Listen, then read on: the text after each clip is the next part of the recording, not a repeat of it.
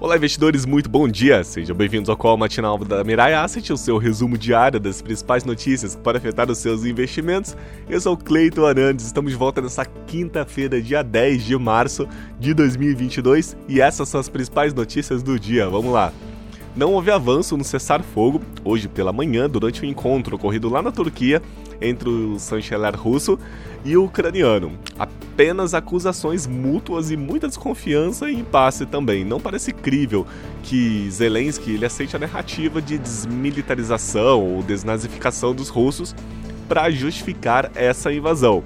Isso deve pesar aí sobre os mercados nessa quinta-feira, agora dia 10, mas em contrapartida, a OPEP estuda ampliar a produção para derrubar a cotação do barril de petróleo por esses dias e que está próxima inclusive de 130 dólares. Aqui no Brasil, Hoje no Senado deve acontecer a votação de projetos que tratam da redução do ICMS e a criação de um fundo de estabilização.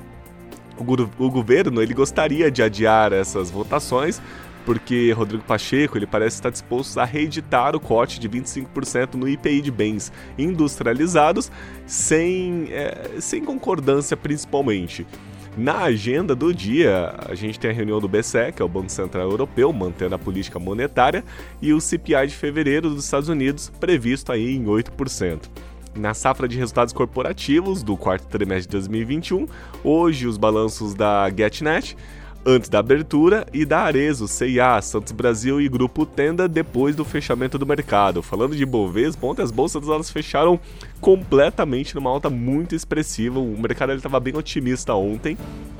O Bovespa fechou numa alta de 2,43% aí a 103 mil pontos e 900. A Bolsa de Tecnologia dos Estados Unidos, a Nasdaq, fechou numa alta bem expressiva de 3 ponto, na verdade 3,59%.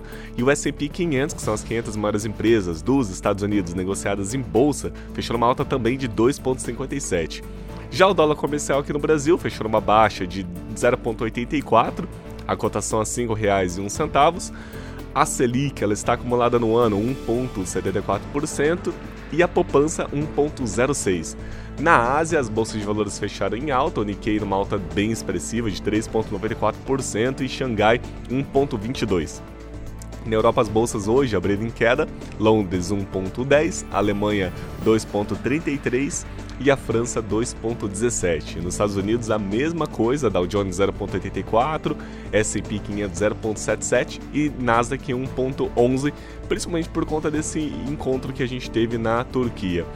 Ibovespa também, o Ibovespa futuro, na verdade, abriu agora às 9 horas da manhã também em queda de 0,56% a 114 mil pontos, 0,56%.